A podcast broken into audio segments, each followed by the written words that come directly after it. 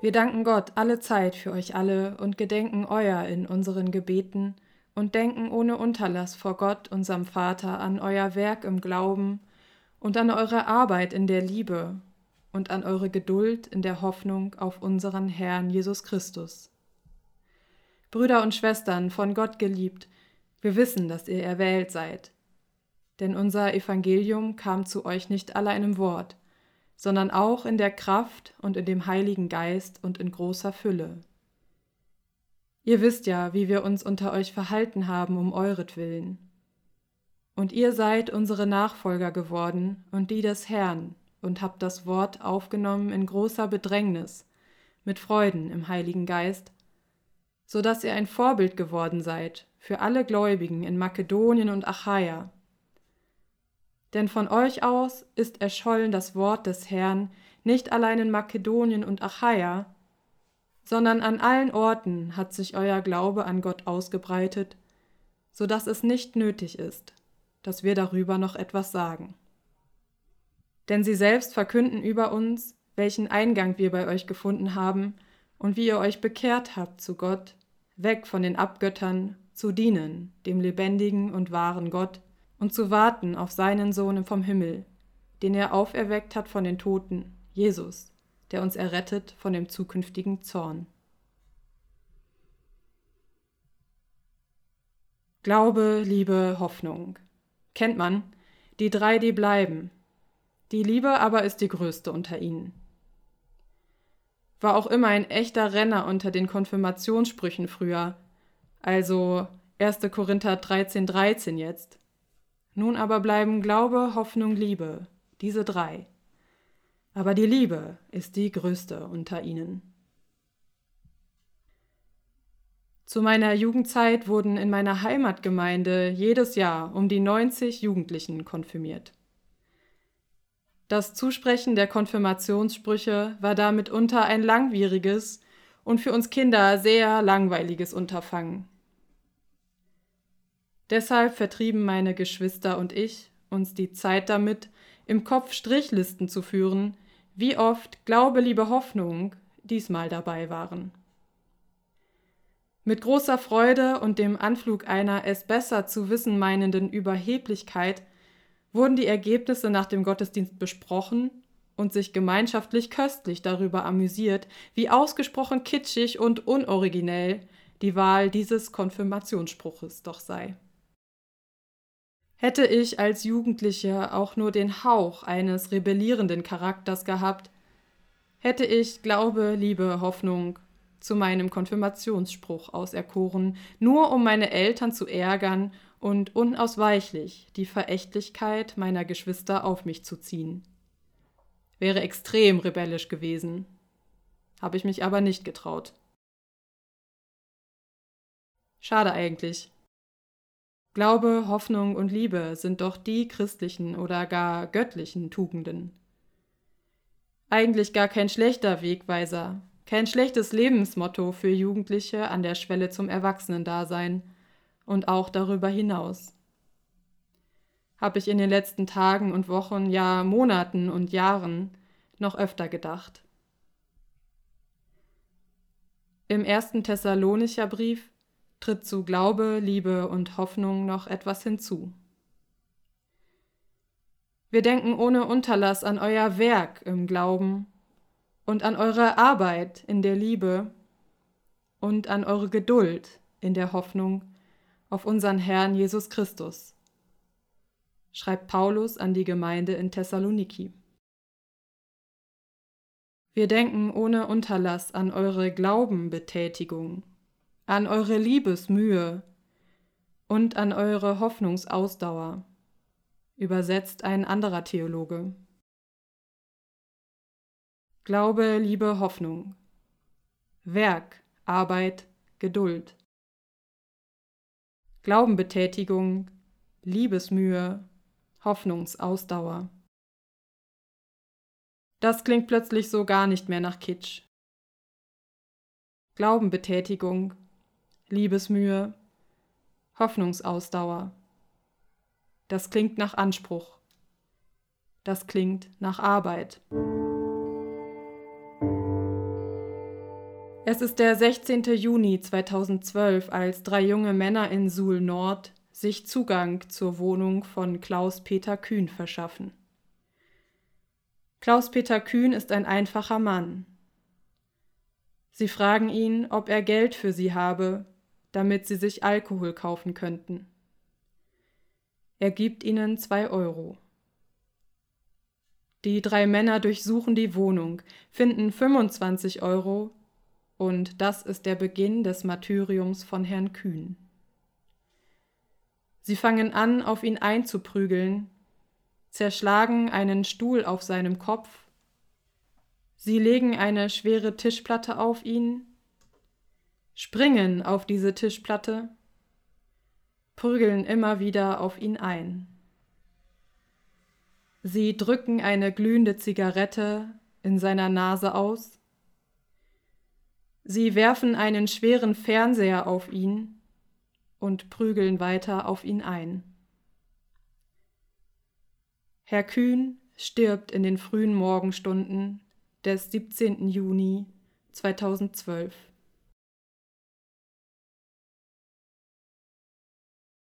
Thomas Jakob schildert eines von 193 tödlichen Verbrechen rechtsextremer Gewalt, die seit der Wende in Deutschland begangen wurden. Thomas Jakob ist Sprecher eines lokalen Bündnisses gegen Rechts im thüringischen Thema.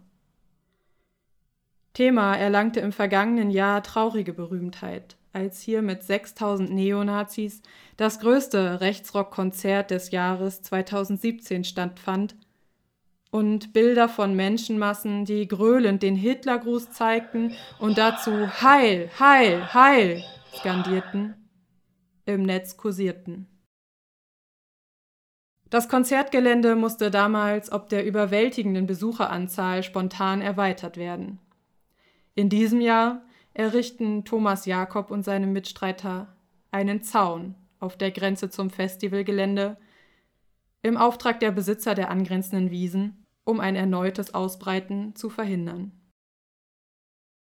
In Zusammenarbeit mit der lokalen evangelischen Kirchengemeinde veranstalten sie außerdem einen Gedenkgottesdienst für die Todesopfer rechter Gewalt mit anschließender Prozession zum Konzertgelände.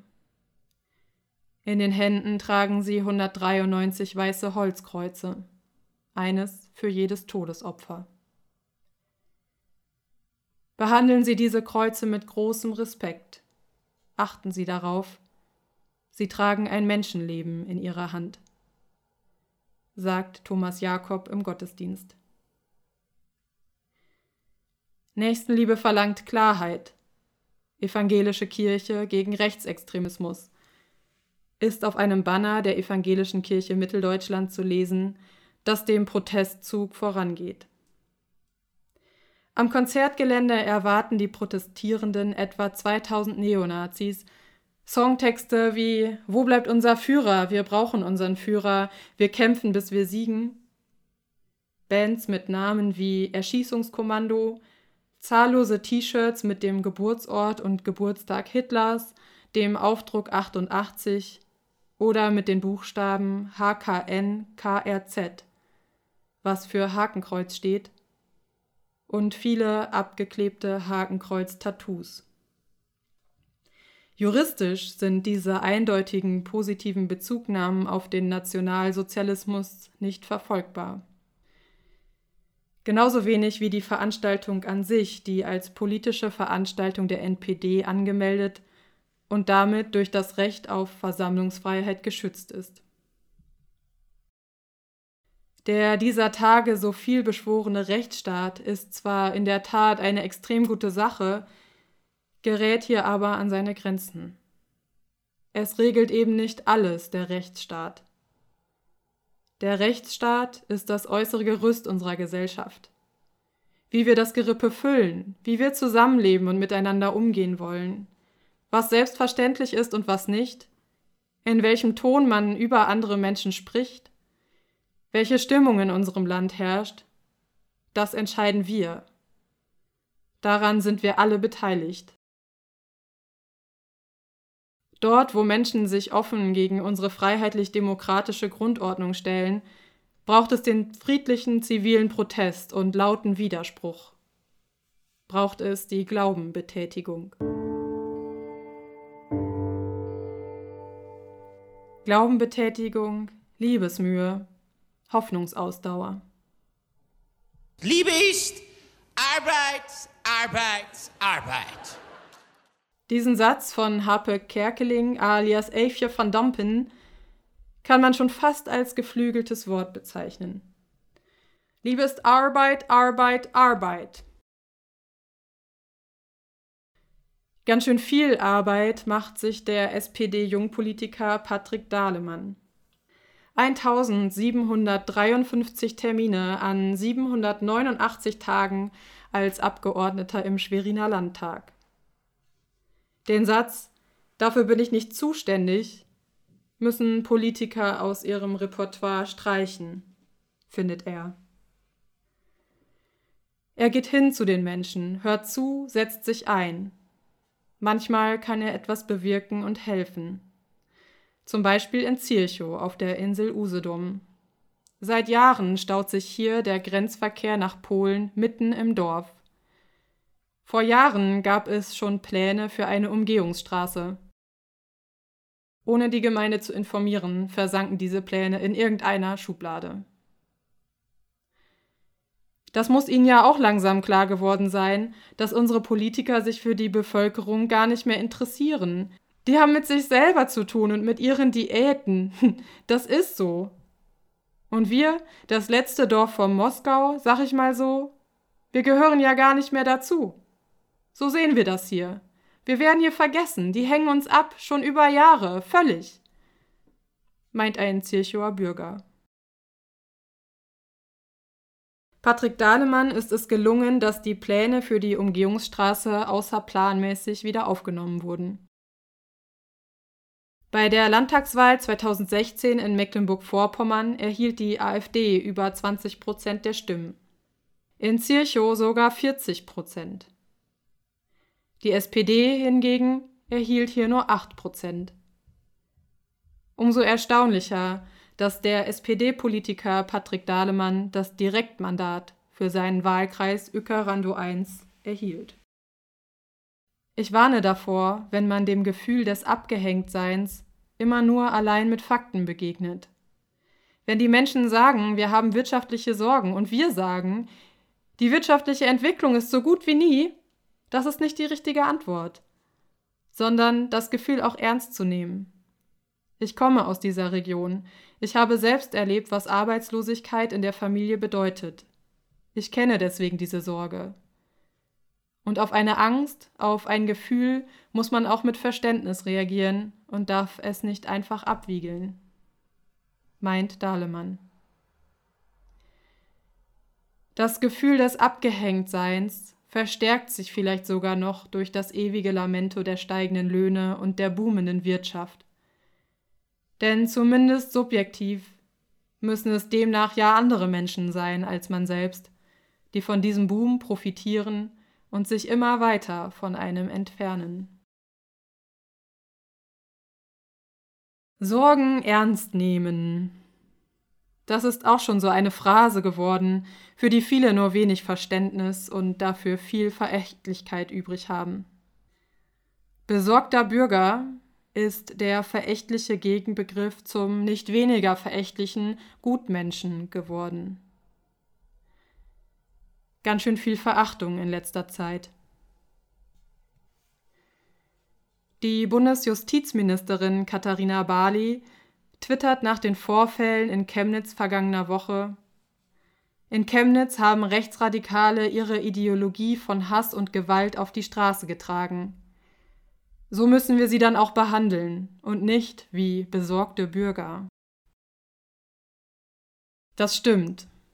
Hier ist definitiv die Grenze des Diskurses überschritten und es muss mehr als deutlich gemacht werden, dass Rechtsextremismus und Fremdenhass keinen Platz in unserer Gesellschaft haben.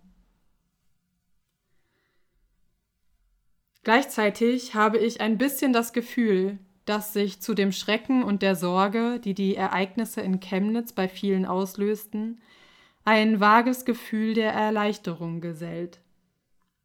Erleichterung darüber, dass man endlich einen handfesten Beweis dafür hat, dass die Sorge bei vielen eben nur ein Deckmantel für rechtsextremes Gedankengut und für Ausländerhass ist. Dass es berechtigt ist, diesen Menschen gleichfalls mit Verachtung und Hass zu begegnen. In einem krassen Kontrast dazu stehen zum Beispiel die Probleme der Bürger in Zirchow. Neben der fehlenden Umgehungsstraße treibt sie um, dass in Zirchow nach und nach Arzt, Friseur und Einkaufsmöglichkeiten verschwunden sind. Das an sich sei dabei noch gar nicht mal so schlimm.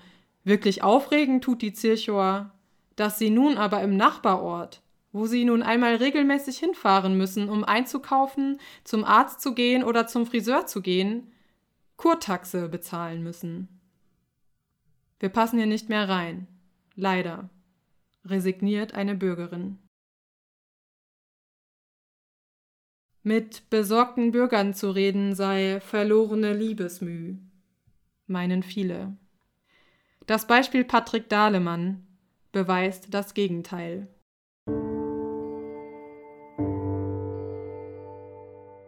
Glaubenbetätigung, Liebesmühe, Hoffnungsausdauer. Die Hoffnung stirbt zuletzt. Nochmal zurück zu den wirklich ganz offenkundigen Nazis. Diejenigen, die in Chemnitz den Hitlergruß zeigen oder in Thema mit HKN, KRZ-T-Shirts durch die Gegend laufen und unverhohlen Nazi-Lieder johlen. Selbst den Nazi sollten wir als Christinnen und Christen meiner Meinung nach, so sehr wir auch verurteilen, was er oder sie tut und denkt, und bei allem unbedingt gebotenen Protest, nicht aufgeben. Wir sollten keinen Menschen verloren geben. Gott gibt keinen Menschen verloren. Die Arbeit mit rechtsextremen Kindern und Jugendlichen bedarf besonderer Beharrlichkeit, Konsequenz und gewisser Penetranz der Sozialpädagogen, heißt es auf einer sozialpädagogischen Internetseite. Beharrlichkeit und Ausdauer, die viele Sozialarbeiterinnen und Ehrenamtliche seit Jahren aufbringen. Mit Rückschlägen und mit Erfolgen. Die Silvesternacht in Köln 2015 war ein herber Schlag und gilt als das Ende der Willkommenskultur in Deutschland. Das strohfeuerartige Engagement und die überwältigende Hilfsbereitschaft vieler Bürgerinnen und Bürger ebbte daraufhin bald ab. Aber lange nicht bei allen. Seit mehreren Jahren engagieren sich zahlreiche Menschen noch immer in der Flüchtlingsarbeit, begleiten Geflüchtete auf ihrem Weg ins Arbeitsleben, helfen ihnen beim Lernen der Sprache oder hören einfach zu. Man hat sich mittlerweile besser kennengelernt. Einiges bereitet Mühe. Man musste feststellen, dass man in manchem doch sehr verschieden tickt. Dass man nicht jeden und jede mag. Dass Kulturen doch in so manchem sehr unterschiedlich funktionieren und man mit vielem seine Schwierigkeiten hat. Aber das war kein Grund aufzugeben, sondern eigentlich erst der Anfang der echten Begegnung, der Auseinandersetzung miteinander und des gegenseitigen Wahrnehmens als eigenständige Personen. Viele besorgniserregende Nachrichten erreichen uns in letzter Zeit aus Ostdeutschland. Aber es gibt eben auch ein anderes Ostdeutschland, ein Ostdeutschland der Solidarität, ein Ostdeutschland des friedlichen Protestes, die friedliche Revolution, in der die unermüdlichen Friedensgebete in Leipzig eine entscheidende Rolle spielten, ist eines der erstaunlichsten Ereignisse deutscher Geschichte und trägt für mich ein enormes Hoffnungspotenzial in sich. Das Handeln, die Mühe und das Hoffen sind nicht vergeblich. Glaubenbetätigung, Liebesmühe, Hoffnungsausdauer. Das sind nach meinem Dafürhalten tragfähige Säulen für unsere Gesellschaft. Glaubenbetätigung, Liebesmühe, Hoffnungsausdauer. Wenn die drei ineinandergreifen, passiert etwas. Dann verändert sich etwas. Das ist nicht naives Gutmenschentum oder Malen von Luftschlössern. Das ist Arbeit, mit Rückschlägen, mit Zweifeln und mit Fragen, aber mit unaufhörlichem Glauben und langem Atem.